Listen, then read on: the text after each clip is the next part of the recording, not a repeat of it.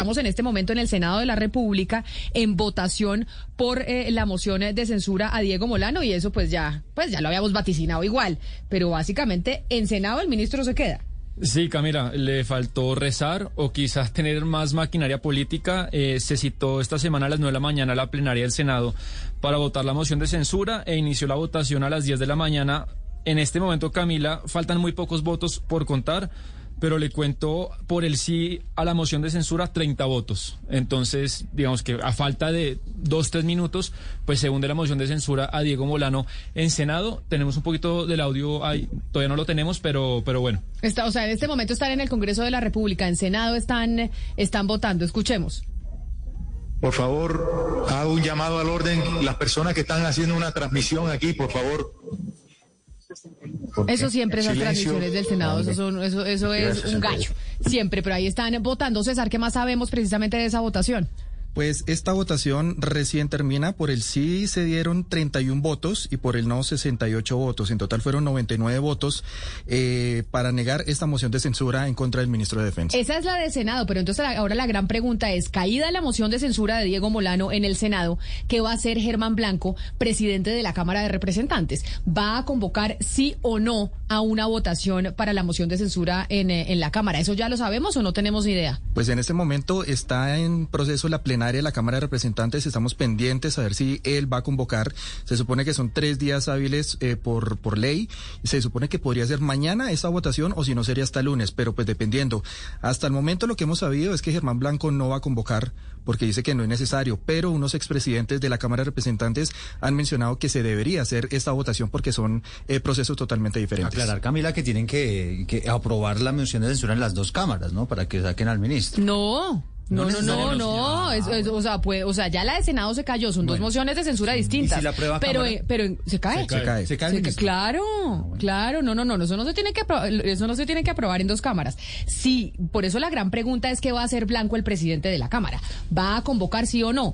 Porque en Senado el presidente y su gobierno juega de local. Entonces, por eso es mucho más fácil. En Cámara de Representantes ya la cosa es más difícil. En el Senado, los liberales no le hicieron caso, por ejemplo, al expresidente César Gaviria.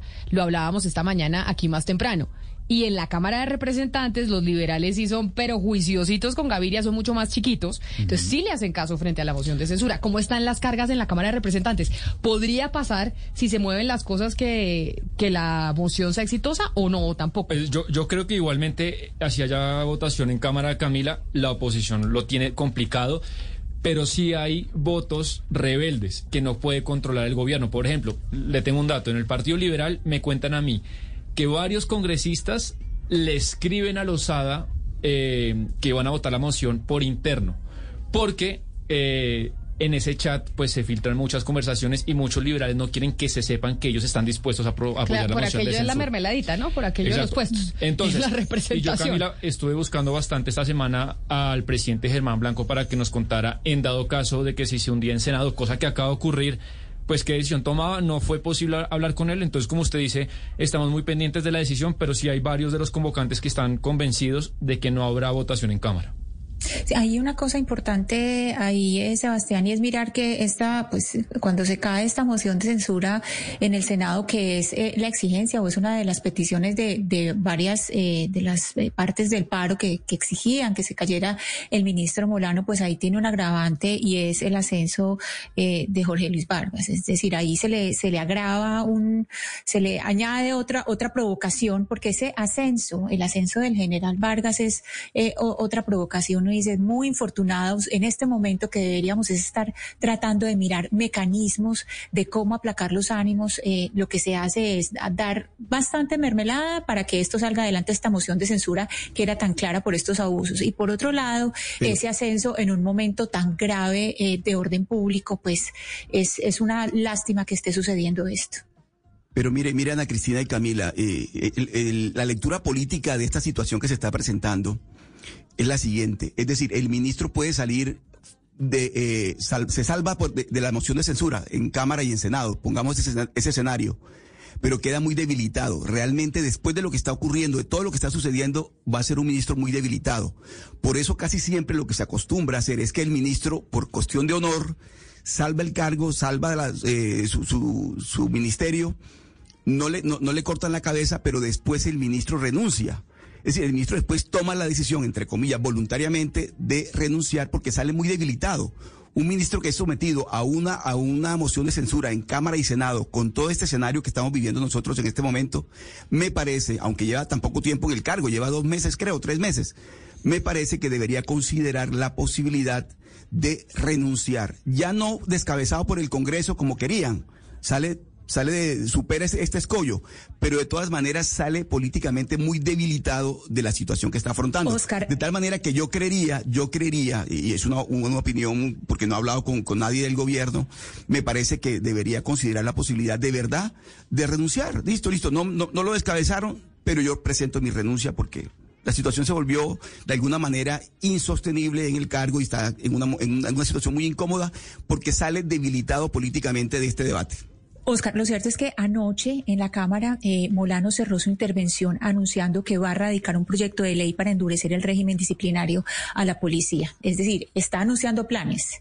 Eh, el que, el que sabe que no va a salir está anunciando planes y él dice que va a, a radicar este proyecto de ley y eh, se le ocurre hacer esto, pues ya después de que hay, según cifras oficiales, 43 fallecidos en 43 personas que han muerto en medio de las protestas y 129 desaparecidos. Un poquito tarde se le ocurrió el proyecto el proyecto de ley y tomar acciones. Ana Cristina, pero me dice una oyente en el 301-764-4108, refiriéndose a su comentario sobre los ascensos a generales, que esos ascensos están radicados desde hace mucho tiempo y que pues todo lo quieren tumbar y tampoco, que llegar a general no es una, no es una decisión de un día, que esos ascensos es un trámite que viene desde hace rato. Entonces la pregunta que hace la oyente es, ¿entonces tenemos que parar todo?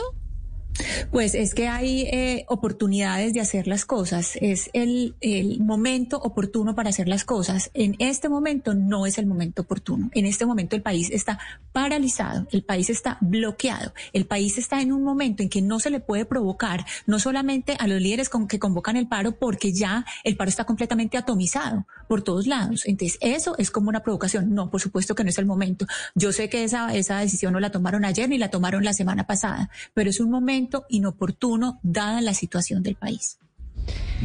Pues bueno, un debate. pero entonces, eh, María Cristina, ¿no? Pues entonces. Ana Cristina. o, sea, ¿por qué a todo el mundo le ponen María? a todas nos ponen María, a mí María Camila, la pues otra María Cristina, ella es Ana Cristina y yo Camila La solución es que renuncie el ministro de la Defensa que no asciendan al director de la policía, que renuncie el director de la policía, bueno, y entonces qué, pues digamos, eso eso va a funcionar, eso funciona para lo que está pasando en las calles. ¿Quién va a controlar esto? ¿Quién va a controlar esto? un ministro que tenga experiencia, ¿no? un ministro que tenga experiencia. Es que uno cuando llega al poder, una persona que llega al poder, si estuviera llegado a un presidente que tuviera noción de que es el manejo y uso de las herramientas de la política, no se le hubiera vuelto esto este monstruo. Es que Iván Duque todavía apenas se van a sentar a mirar borradores de lo que se va a discutir. Pero, esto un presidente, esto una persona. ¿Carlos Holmes Trujillo no le parecía una persona de experiencia?